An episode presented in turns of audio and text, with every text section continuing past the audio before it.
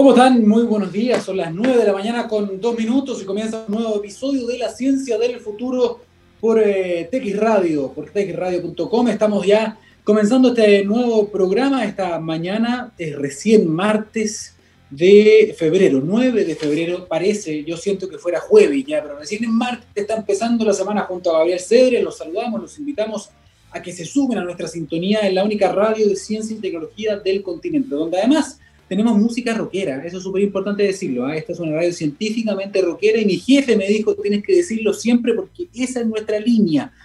Eh, música de calidad en ese sentido es lo que él me decía. Bien, hoy día queríamos partir con una, mm, una mirada, eh, una mirada que vamos a, repetir. ¿ah? Yo voy a repetirla las veces que sea necesario porque estoy muy contento respecto del momento sanitario que está viviendo Chile, no en cuanto a la cantidad de nuevos contagios, porque sabemos que eso es preocupante, sino que estoy pensando en la posible solución a largo plazo que tiene que ver con las vacunas. Estoy muy contento porque ya hemos superado los 750 mil y algo vacunados y hoy día ya superamos la cantidad de personas infectadas totales en Chile. Eh, eso es muy, muy bueno, es una muy buena noticia. Aún falta mucho, aún hay que cuidarse, aún tenemos que seguir utilizando todas las medidas de precaución, pero la noticia hoy es que los adultos mayores, personal de salud, personal esencial, voluntarios de bomberos, conductos de los SAMU, eh, personal de farmacia, etcétera, etcétera, etcétera, gente que está en atención a público también, se está vacunando, lo han hecho muy bien, han acudido con mucho orden, una gran cantidad como se esperaba. Había algo de temor respecto de, eh, respecto de el impacto que iba a tener eh, las fake news, las noticias falsas, las teorías conspirativas, estos eh, agoreros, ¿no? Sin ningún tipo de base científica, que todavía están, ¿ah? todavía están dando vuelta, pero eh, aparentemente no han hecho tanta mella, al menos en esta parte de la población, que son las personas que trabajan en el mundo de la salud y que por lo tanto no les vienen con chicas, no les vienen con mentiras. Y también los adultos mayores que también han podido ver, han podido observar enfermedades, pandemias, epidemias, y han sabido eh, reconocer la importancia de las vacunas. Ahora viene la parte quizás más difícil porque desde el 15 y el 25 de febrero ya comenzaría a vacunarse la gente menor de 60 años. ¿Quiénes van a ser primero? Las personas que tengan enfermedades de base, enfermedades crónicas o comorbilidades, llámelo como quiera, pero son en general enfermedades metabólicas o enfermedades pulmonares. Eh, hablamos, por ejemplo, de gente que tiene diabetes, gente que tiene hipertensión, em, gente que está en tratamiento de inmunosupresión también. Es muy, muy importante que las personas que en las campañas, por ejemplo, de la influenza se han podido vacunar con prioridad, en este caso también deberían recibir esta vacuna antes que el resto porque son grupo de riesgo. Eh, respecto de, y esto lamentablemente me lo han mandado por diferentes medios, por diferentes redes sociales, de ciertos videos de personas que dicen, hola, yo soy el doctor no sé cuánto y soy especialista en ciencia porque he hecho un doctorado, pero no, no dan el nombre dan unos doctorados que son risibles. Ah, me llegó ayer uno que decía, yo eh, hice un doctorado en ciencias de virus. Doctorado que, hasta donde yo entiendo y pregunté, no existe en ninguna parte del mundo. Da lo mismo. Entonces, hablan con terminología compleja, hablan del ribosoma y la transcripción y la zona de, eh, eh, de la proteína que se conecta. Entonces, hablan con palabras complejas decir que esto viene, que la vacuna está hecha con células de cerdo y que va a modificar tu ADN. Ya cuando usted escuche esas cosas, de verdad, no porque una persona hable bonito, no porque una persona hable con palabras que parecen ser científicas y que no entiendo, por tanto atribuyo conocimiento, no lo haga. Pregunte antes de compartir, porque nuevamente me han llegado este tipo de cuestiones que lo único que hacen es hacer mucho daño. Y también, al momento de escuchar personalidades públicas que estén buscando su apoyo por ejemplo, para este proceso tan importante que se viene, que es reescribir, escribir de nuevo nuestra constitución, si es que va a, elegir usted un constituyente, un candidato a alcalde, un candidato a lo que sea, y usted escucha que es una persona que es antivacuna o que tiene un discurso contra la ciencia, por favor, espero yo, espero yo que usted pueda atarjarlo inmediatamente y decir, ya, ok, esta persona, por esta persona no voy a votar. O sea, hasta paremos la estupidez. Y lo digo desde la televisión, lo digo de personajes políticos, cualquier persona que hoy tenga un discurso contra las medidas de precaución, contra las mascarillas, contra el lavado de manos, contra las vacunas, o que hable de pandemia, o que el virus no existe, esa persona tenemos que bloquearla, tenemos que anularla en ese sentido, no tenemos que esparcir su voz, no la retuitemos, no la critiquemos, dejémosla que no, hagamos como que no existen, es la única manera de poder frenar esta avalancha de fake news, esta avalancha de personas que quieren conseguir clics a toda costa, que quieren popularidad a costa de la salud del resto, a costa de los miedos también del resto, porque se aprovechan de los miedos que hay en este contexto de pandemia. Vamos a ir a una pausa, vamos a ver la música, eh, como no estamos juntos lado a lado, codo a codo con Don Gabriel, yo no me sé de memoria las canciones que él tiene, pero mire, la vamos a decir inmediatamente, porque él me manda muy eh, diligentemente un mensaje con esto. Mira, aquí lo tengo. ¿Qué vamos? Vamos con la música, la ciencia del futuro. Esto es How Soon Is Now de Smiths en la ciencia del futuro. Vamos a verlos.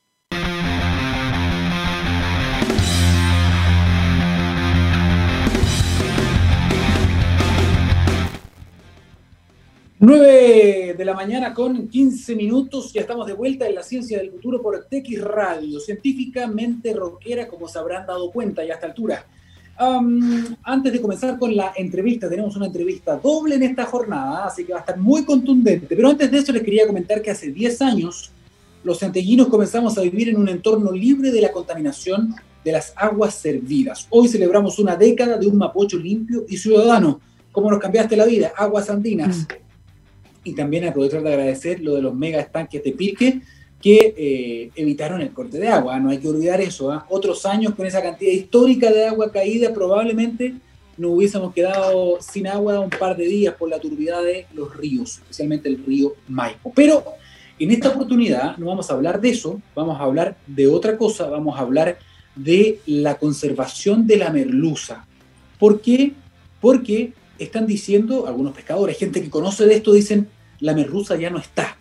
¿Cómo es eso? Vamos a ver, vamos a conversar con algunos especialistas, con personas que han investigado esto, con personas que también están proponiendo soluciones al respecto y saludamos y conectamos inmediatamente junto a nosotros a Camilo Beas, el geógrafo, director del Centro Interdisciplinario de Territorios Litorales y Rurales, y también estamos junto con Valesca Montes, ella es coordinadora de pesquerías sustentables de WWF. Bienvenidos ambos a la Ciencia del Futuro. Buenos días. Hola Daniel, buenos días, ¿cómo estás? Gracias por la invitación. Hola Daniel, muchas gracias. Eh, Camilo, Alesca, aquí, mira, la idea es que conversemos y que ustedes hagan un contrapunto, que si alguien quiere decir algo más, agregar algo, ahí nos vamos manejando y vamos imponiendo, ¿vale? Aquí hay libertad absoluta en ese sentido. Entonces, primero quiero referirme a esto que me llegó en esta información, en el comunicado que pude ver respecto de esta frase que impacta inmediatamente, que dicen, la merluza ya no está, o si está, está muy lejos. ¿Qué está pasando con la merluza?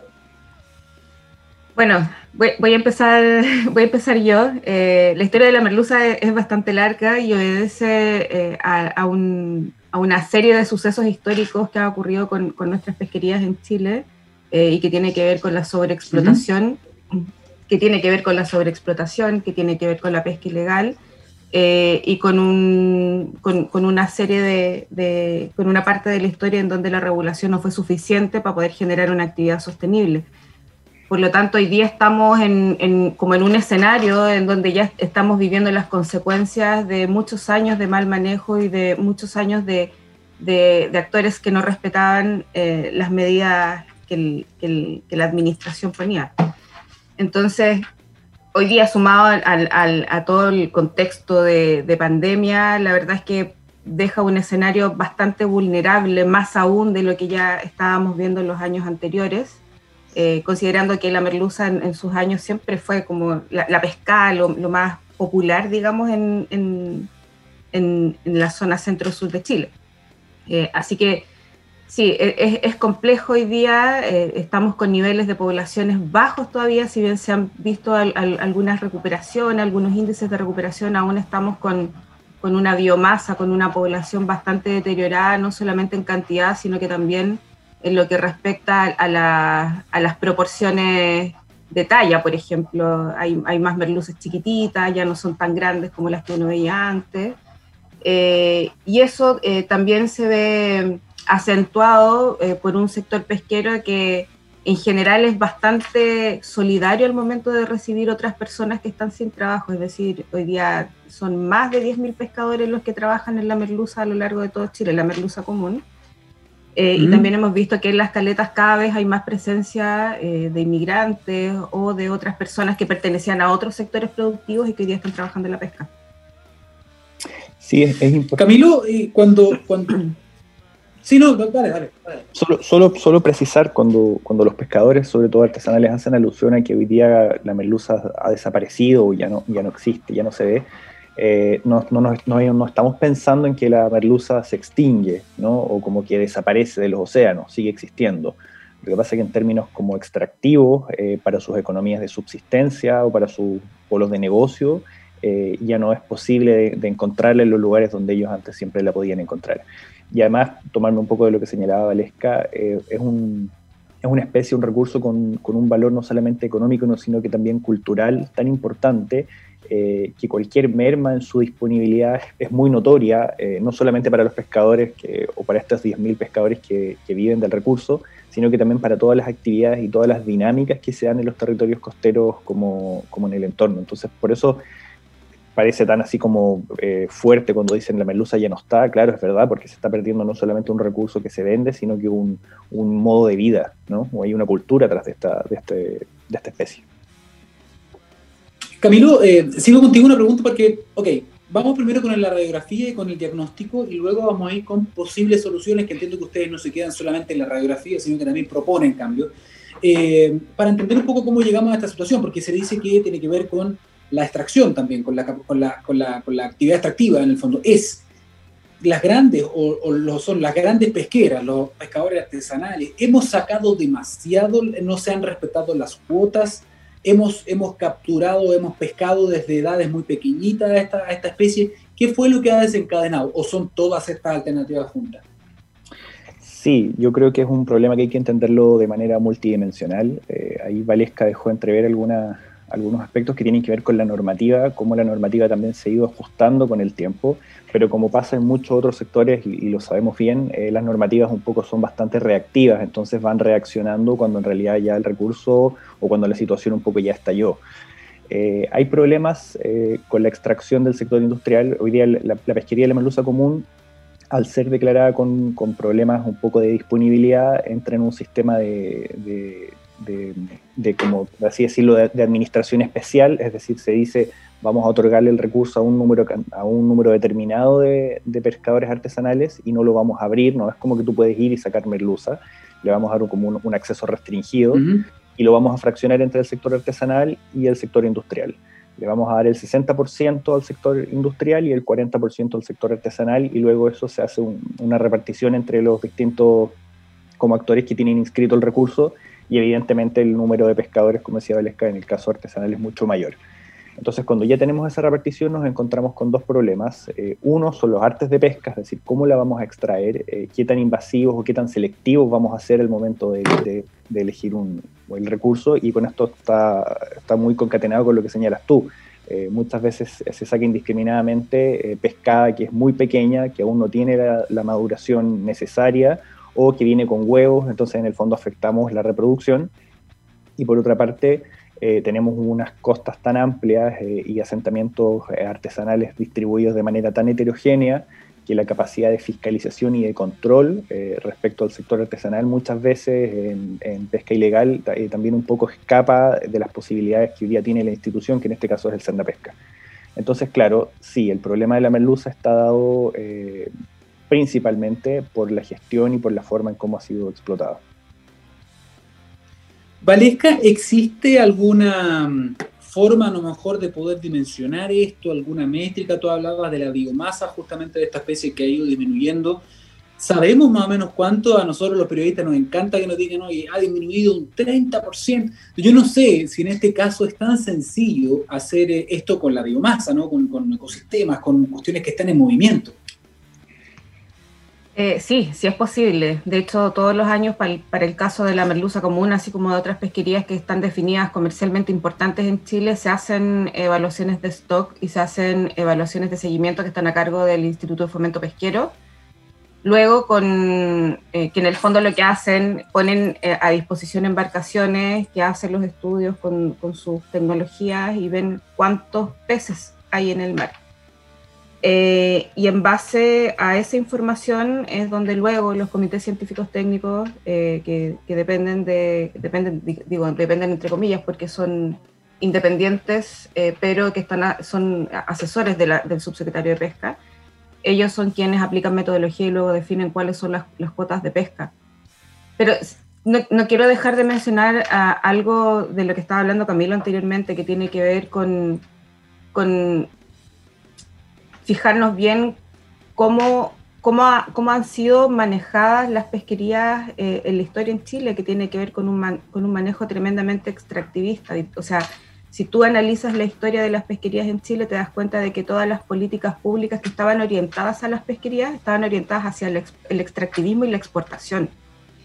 Luego, mucho después, cuando ya se empiezan a evidenciar las primeras crisis en Chile, quizás por ahí por los años 70, 80, recién se comienza a regular y a ordenar un poco, entre comillas, el sector pesquero artesanal, que, que son quienes abastecían o quienes abastecen en realidad todavía eh, de alimento a, los chilenos, digámoslo así. Pero el resto, siempre las políticas obedecían. Cuando había una crisis de carne, inmediatamente implementaban políticas para poder hacer llegar pescado eh, a la ciudadanía. Eso es, así más o menos se visualiza en la historia la importancia que tiene la pesca en Chile. Eh, y bueno, hoy día ya pasamos a otro sistema con una ley de pesca súper cuestionada, pero que tiene elementos bastante positivos como eh, los comités científicos técnicos, la definición de las cuotas. Hoy día la ciencia adquiere más importancia a pesar de que nos hemos encontrado con, con algunas problemáticas o con quizás con algunos desaciertos provenientes de, de, algunas discusiones. Eh, perdón, pero hoy día tenemos un, sistema que nos permite quizás un poquito más de certeza, y digo quizás porque trabajar con, con las pesquerías tiene altos niveles de, incertidumbre eh, y poder monitorear así eh, qué es lo que está pasando y cómo reaccionamos ahora. ¿Cuál es el problema? Que hoy día existe una visión tremendamente monoespecífica de las distintas pesquerías y también una visión bastante biológica que está basada en qué es lo que pasa en el mar pero eh, muy poco se ha vinculado con qué es lo que pasa fuera del mar. Es decir, ¿por qué hoy día los pescadores están sacando pescado ilegal? Eh, ¿Por qué los otros pescadores no respetan las normativas? O sea, hoy día hay, hay una serie de elementos, como bien decía Camilo, eh, que si tú los comprendes en su totalidad, quizás pudieses orientar mejor las políticas públicas.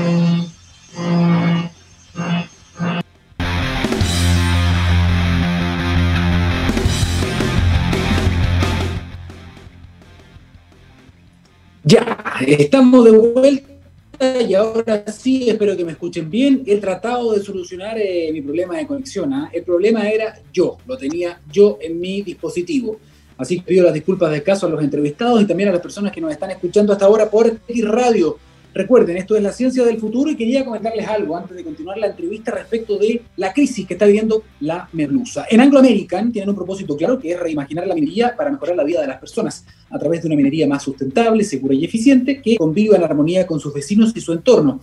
Bajo ese objetivo, desde el 1 de enero de este año 2021, las ocasiones de los bronces, el soldado y fundición Chagres cuentan con un suministro eléctrico proveniente de fuentes de energía 100% renovables.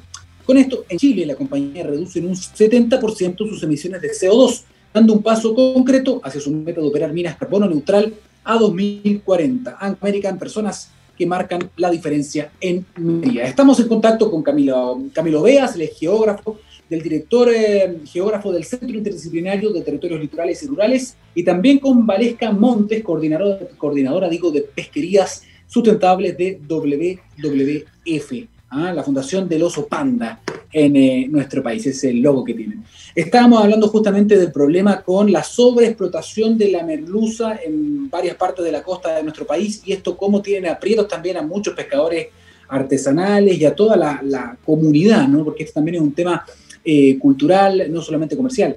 Em, justamente le había preguntado yo a Valesca antes de que yo tuviese problemas de conexión, ¿Cuál era básicamente el problema acá? Y me estaba hablando eh, de la sobreexplotación, eh, de las leyes, de cuestionadas leyes de pesca también, que estaba rescatando ella algunos elementos positivos. Justo yo me quedé en eso cuando estaba rescatando algunos elementos positivos, como las comisiones técnico-científicas, me parece que están asesorando eh, o que asesoraron parte de esta ley, ¿no? Sí, sí, efectivamente, eso era lo, que te estaba comentando acerca de, la creación de, estas de estas figuras como los comités científicos y los comités de manejo. Ahora, podemos discutir si finalmente están funcionando como corresponde y cuáles son los problemas eh, en, la implementación que han tenido, básicamente una implementación efectiva de, funcionamiento, pero eh, al menos en el, en el papel y, en, la intención de qué es lo que buscábamos acá en Chile con los comités científicos y, los, y con los comités de manejo, era precisamente eh, reforzar la mirada de la ciencia respecto de de cómo tomar decisiones basadas en ciencias y no tomar decisiones basadas en políticas o intereses de quienes componían ciertos espacios como, como ocurría anteriormente, que, las cuotas las decidían las mismas personas que tenían intereses en, en, los recursos pesqueros. Hoy día, hoy día nosotros apelamos a que eso es distinto, a que hay, hay una serie de científicos, de investigadores eh, que toman decisiones basadas en lo que la información que entrega el Instituto de Fomento Pesquero. Entonces hoy día sí ha mejorado bastante la ciencia, pero no es suficiente. Es decir, tenemos una costa gigante, una, costa tremendamente larga en Chile. Eh, y creo yo, y siempre he pensado que los recursos financieros que se destinan para investigación y para implementar la normativa son insuficientes. Oye, aquí vivimos. Perdona, Camilo, dale. No, ahí es importante hacer también una, precisión. Eh, claro, como bien dice Valesca, en el papel, eh, estos comités, en el caso de la merluza común, tienen el espíritu de generar una gobernanza en torno a la merluza común, como que integran a los actores y uno lo podría leer y, probablemente uno lo mire y dice, sí, es bastante interesante.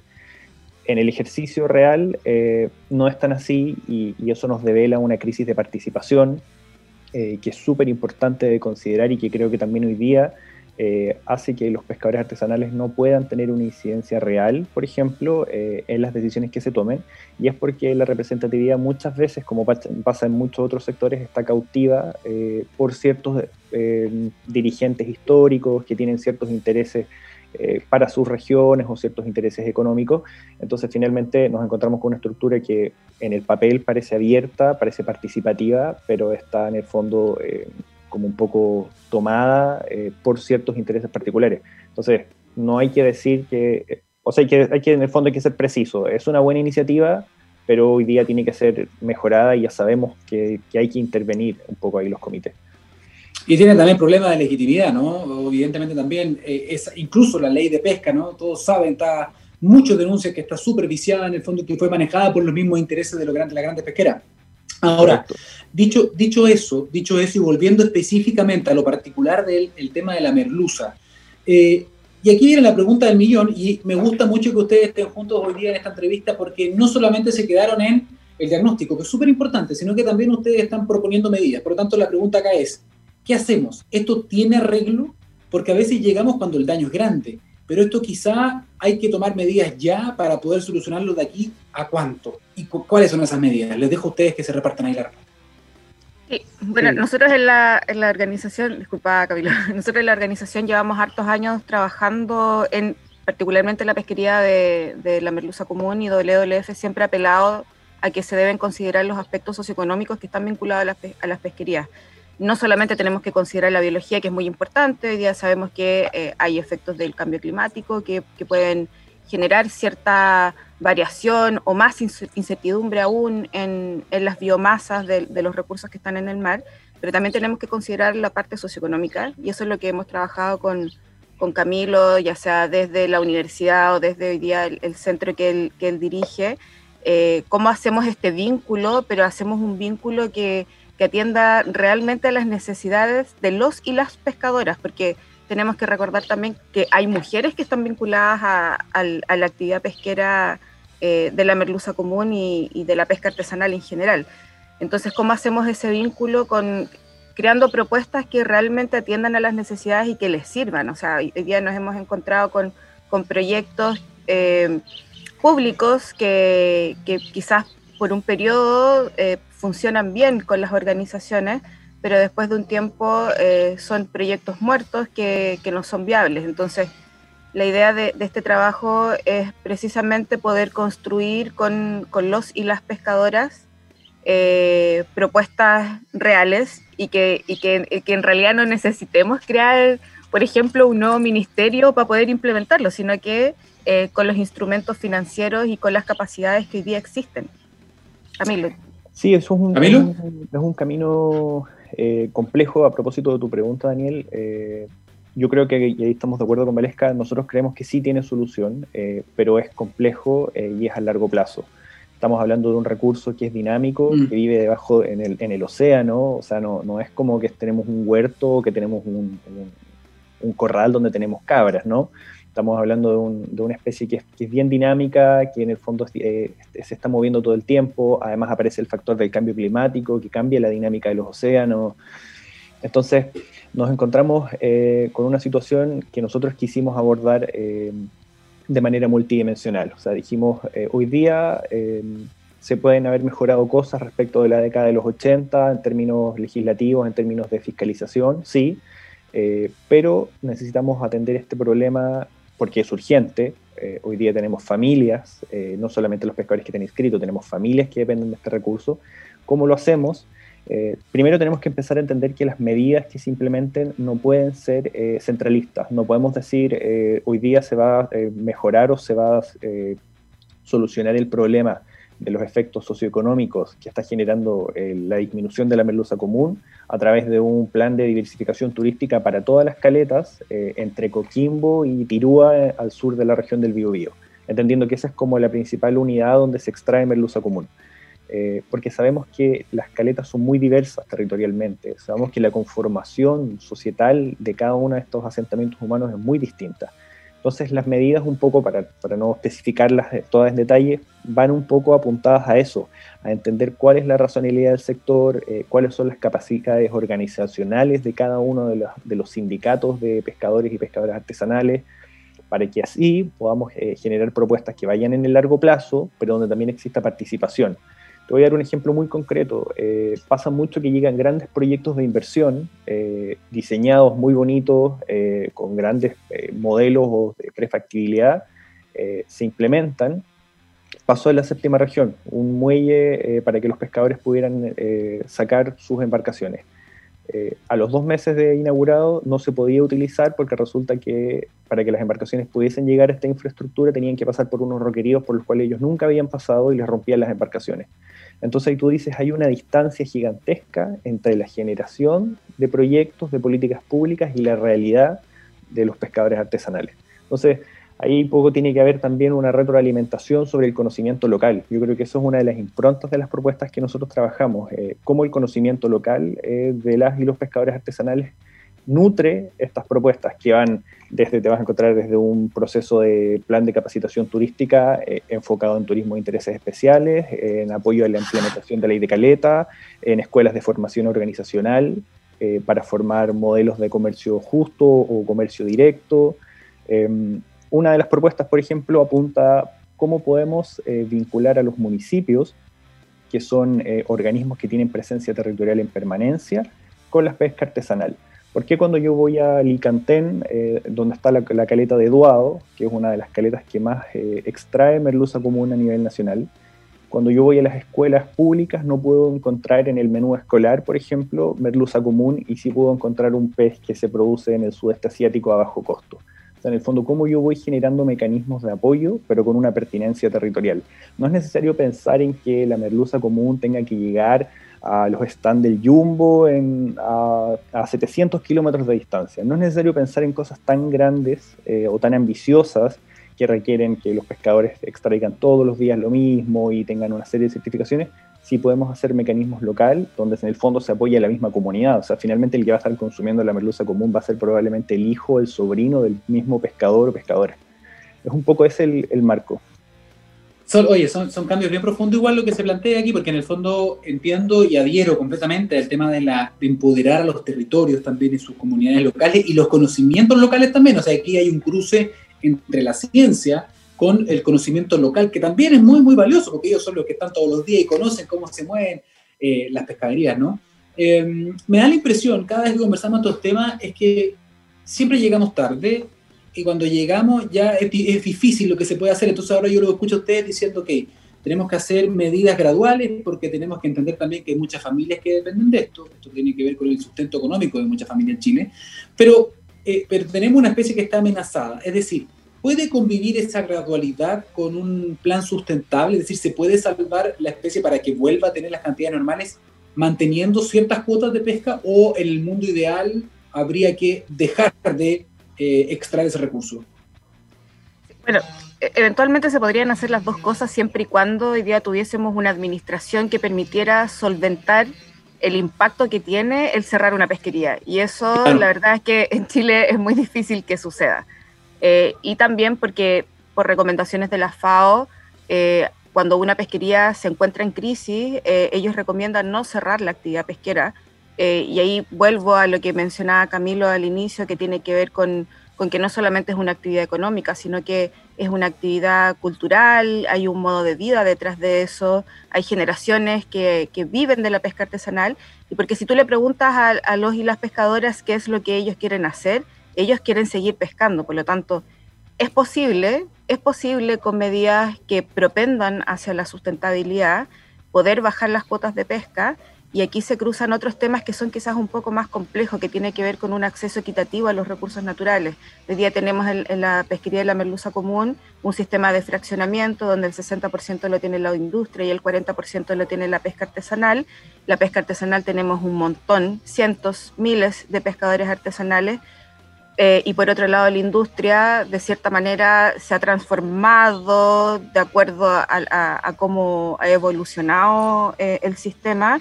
Eh, y hoy día el, está, entre comillas, monopolizado, manejado por, por, una empresa, por un par de empresas. Entonces, ellos tienen la capacidad de ajustarse, de, de, mm, generar un directorio, reducir los costos y seguir pescando su cuota. En cambio, el sector artesanal y que tiene que ver también mucho con, con, con esta lógica quizás más individualista que tienen los pescadores artesanales, eh, siguen pescando cada uno por la suya y, ha sido bastante complejo eh, lograr, eh, por ejemplo, sistemas de organización que les permitan también mm. a ellos reducir los costos, por ejemplo, cooperativas, qué sé yo, porque existe mucha desconfianza entre ellos. y porque no, no, tampoco se ha abordado cómo, cómo podemos avanzar con ellos en que ellos también sean capaces de generar negocio más allá de solamente e-, economía, digamos, en el, en el diario, que yo extraigo y, ven, y vendo, sino que proyectar quizás algo eh, un poco, no sé si más complejo, pero, pero sí que les permita a ellos tener más control respecto de, de sus recursos. Y, en gran parte todo esto depende eh, de, cuáles son las intenciones y la voluntad que tenga eh, la política. Aquí todo, todo pasa por ellos, cuáles son hoy los instrumentos que ellos tengan disponibles para poder solventar los impactos que tiene la crisis de la, crisis de esta pesquería en particular. Y también como ellos son capaces de poder proyectar en el tiempo una actividad más sostenible, que sin duda eh, va a tener medidas que van a ser bastante restrictivas al inicio, eh, pero tenemos que considerar que esas medidas restrictivas en el futuro podrían tener más grandes beneficios para las comunidades y por lo tanto también eh, para la administración pesquera. Y por otro lado, también tenemos hoy día el desafío de poder implementar un enfoque ecosistémico en el manejo de las pesquerías. Eso es algo que, que está escrito en la ley de pesca, pero que quizás se ha implementado de una manera errónea. Eh, nosotros como organización apelamos a lo que eh, a lo que menciona la FAO respecto de lo que es el enfoque ecosistémico en, pesquería, que es eh, precisamente poder gestionar y manejar las pesquerías de un modo mucho más holístico que contemple los distintos aspectos, la economía, qué pasa con las comunidades, qué pasa con la biología, es decir, eh, tener un manejo integrado respecto de un sistema que está compuesto por personas y por recursos naturales, no solamente por recursos naturales y no solamente la economía es lo que importa, sino que cómo somos capaces de gestionar, cómo, cómo vemos las interrelaciones que se dan debajo del mar, porque la merluza no vive sola y no, y no, no está sola debajo del mar, ella se relaciona, es predador, es presa, eh, y hoy día todavía nos ha costado avanzar también en, cómo vamos haciendo un, manejo multiespecífico que se llama de las pesquerías y no solamente de una especie, sino que esa especie, cuando se impacta, genera un impacto en, la especie predadora y en la especie presa. Entonces, bueno, hay, distintos desafíos, pero si tú me preguntas si se puede, eh, se puede. Yo creo que podemos hacer un manejo sostenible. Eh, ya hay experiencias a nivel internacional de países que han avanzado como Estados Unidos, como Nueva Zelanda eh, y como Australia, eh, que tienen grandes problemas con sus barreras de coral, ellos han, implementado medidas bastante restrictivas y que han permitido inclusive recuperar hasta en un 80% las pesquerías más importantes que tienen en, sus países. Sí, que ¿sabes lo que pasa? Que en ese caso, en el caso de las barreras de coral, a mí me llama la atención eh, porque están, los, han sufrido mucho el impacto del cambio climático, pero también es una alerta muy evidente, es decir, cuando tú ves los corales, y eso es lo interesante que tienen los corales, que acusan, son chillones, inmediatamente cambian de color, ocurre, esto del bleach, ¿no? Entonces tú ves como antes eran de muchos colores con un montón de especies y con el tema del cambio climático inmediatamente tú puedes ver el impacto. Entonces eso ha servido mucho como una imagen muy icónica a lo mejor del impacto del cambio climático en el mar. Pero me, me llama la atención algo, es decir, ustedes tienen este diagnóstico, tienen también esta, esta posible eh, lista ¿no? de soluciones, de un programa completo, pero hay conversaciones de esto, la autoridad, pesca, la autoridad está consciente de esta situación, ustedes están en conversación, porque si no se hace aquí una, una colaboración público-privada, eh, veo muy difícil que esto finalmente eh, se pueda llevar adelante, ¿no? Sí, hay, hay conversaciones, eh, efectivamente, Daniel, y de hecho nos, ocupamos de que muchas de estas propuestas estuvieran en el marco de los nuevos proyectos de ley que han ido emanando, la ley de caleta, la generación del INDESPA, eh, Qué bueno que estén ahí. Sí, sí, porque efectivamente, como muy bien señalas tú, eh, podemos hacer una serie de paquetes de medidas, propuestas muy, muy lindas, eh, pero si no tienen cabida hoy día en las prioridades de la administración, tiene muy poco sentido. Y, ahí es importante de manera transversal y, en el, y, en el, tenor de la conversación, hay una carencia, hemos observado, de la incorporación de las ciencias sociales en la comprensión del sector pesquero. Eso es súper importante, entendiendo sobre todo un, sector que es administrado eh, o funciona en el marco de un Ministerio de Economía. Eh, hoy día poder avanzar en, las mejoras eh, para una pesquería no tiene que ver solamente con políticas restrictivas, sino que también tiene que ver con cultura y con educación, bien, ¿no? Con el fondo cómo los pescadores artesanales se van haciendo parte, van entendiendo el rol ecosistémico, van entendiendo que pueden quitarle presión al recurso haciendo otras actividades. Y eso tiene que ver mucho eh, con ciencias como eh, la sociología, la geografía, la antropología, en el fondo cómo también llegamos, y eso lo señalaba Valesca en algún momento, a entender a, los, a las caletas artesanales como territorios pesqueros artesanales, más allá de pensar que es solamente una localidad que extrae peces y luego los vende. ¿no? Ahí pasan muchas cosas que si podemos trabajar con ellos, podemos incidir, eh, podemos entender, vamos a poder generar probablemente políticas, planes, programas, proyectos para mitigar la sobreexplotación eh, de manera mucho más sensible, con mucho más efecto. Sí, hemos hablado, harto, hemos hablado de los pequeños, pero ¿qué pasa con los industriales, eh, Valesca? ¿Es, tan sencillo también, por ejemplo, hablar con ellos? Porque me imagino que ellos tienen, bueno, ustedes lo dijeron, tienen el 60% de la cuota. Eh, ¿Ellos cómo están llanos a esta discusión o ellos siguen eh, extrayendo, digamos, como si aquí no pasara nada. Igual es bueno saber eso. Sí, muy buena pregunta de eso, Daniel. Mira, la verdad es que eh, dentro del trabajo que yo hago, el, rol que tengo en la organización, eh, nosotros tenemos abierta, digamos, las discusiones y las conversaciones con todos y con todas, tanto con el gobierno, con el sector industrial, con el sector artesanal, porque la idea es que para poder hacer un trabajo tú tienes que entender bien cuáles son las distintas posturas que tienen los distintos actores. Eh, y, en ese sentido nosotros tenemos convenios de colaboración eh, con el Servicio Nacional de Pesca. Eh, estuvimos apoyando el proyecto de modernización del Pesca, que en el fondo lo que logró fue tipificar la pesca ilegal como delito, porque antes solamente era una falta administrativa. trabajamos de manera bastante colaborativa con la Subsecretaría de Pesca en estos temas más vinculados a, a aspectos socioeconómicos. Yo soy consejera nacional de pesca, entonces formo parte del Consejo Nacional de Pesca. Estoy intentando impulsar que se incorpore el financiamiento para la implementación del enfoque ecosistémico en el manejo de las pesquerías. Y también me toca hablar con la industria eh, y la verdad es que mm, tiene sus matices. Yo no tengo una mala relación con ellos, pero eh, estamos, digamos, en, vértices bastante opuestos, eh, a pesar de que todos queremos la sustentabilidad de la actividad porque todos quieren seguir en la actividad, ya sea unos porque queremos eh, la conservación y un uso razonable y sostenible de los recursos y otros porque quieren seguir en la actividad económica. Eh, y, hoy día la verdad es que es, un poco complejo porque en el, hace un par de años se aprobó en el, en el Congreso la ley que prohibía el arte de arrastre de la jibia, algo que fue súper cuestionado por la industria porque ellos apelaban a que esto es una decisión técnica y no tiene que ser política, y hoy día en, el Parlamento, en el Congreso, está en discusión la ley que elimina el arrastre de la pesquería de la merluza común, y está, eh, digamos, también se aprobó en, comisión el proyecto que, eh, declara, la nulidad de la ley de pesca. Entonces, eh, son, son dos situaciones que generan bastante incertidumbre. yo la verdad es que no me asusto tanto. A mí, yo creo que esas son oportunidades para poder mejorar quizás un marco normativo. El tema de la eliminación del arrastre es una discusión que se tiene que dar con todas las cartas sobre la mesa, con todos los antecedentes sobre la mesa y que se dé de la manera más técnica, no solo técnica, sino que también con el conocimiento local y de todas las partes y que todos sean capaces de contribuir con la mejor información posible. Ahora, yo creo firmemente y nuestra organización cree que tenemos que avanzar hacia el uso de artes y prácticas de pesca que sean mucho más amigables con el medio ambiente. Y eso es lo que nos está llamando, esos son los desafíos que hoy día existen en el mundo, cómo somos capaces de generar economía a través de nuestros recursos naturales, pero de una manera sostenible. Eh, y, la verdad es que yo me alegro que la discusión en torno a si un arte de pesca se debiese dar o no en un país eh, como Chile, yo me alegro de que se dé, porque eso abre las instancias para poder al menos discutirlo. Si se aprueba o no, la verdad es que no lo sé. Estamos en año de elecciones, todo puede pasar. Eh, pero, pero a mí me alegra que esa discusión se dé, así como también se está dando hoy día la discusión respecto de un proyecto de cuota de género.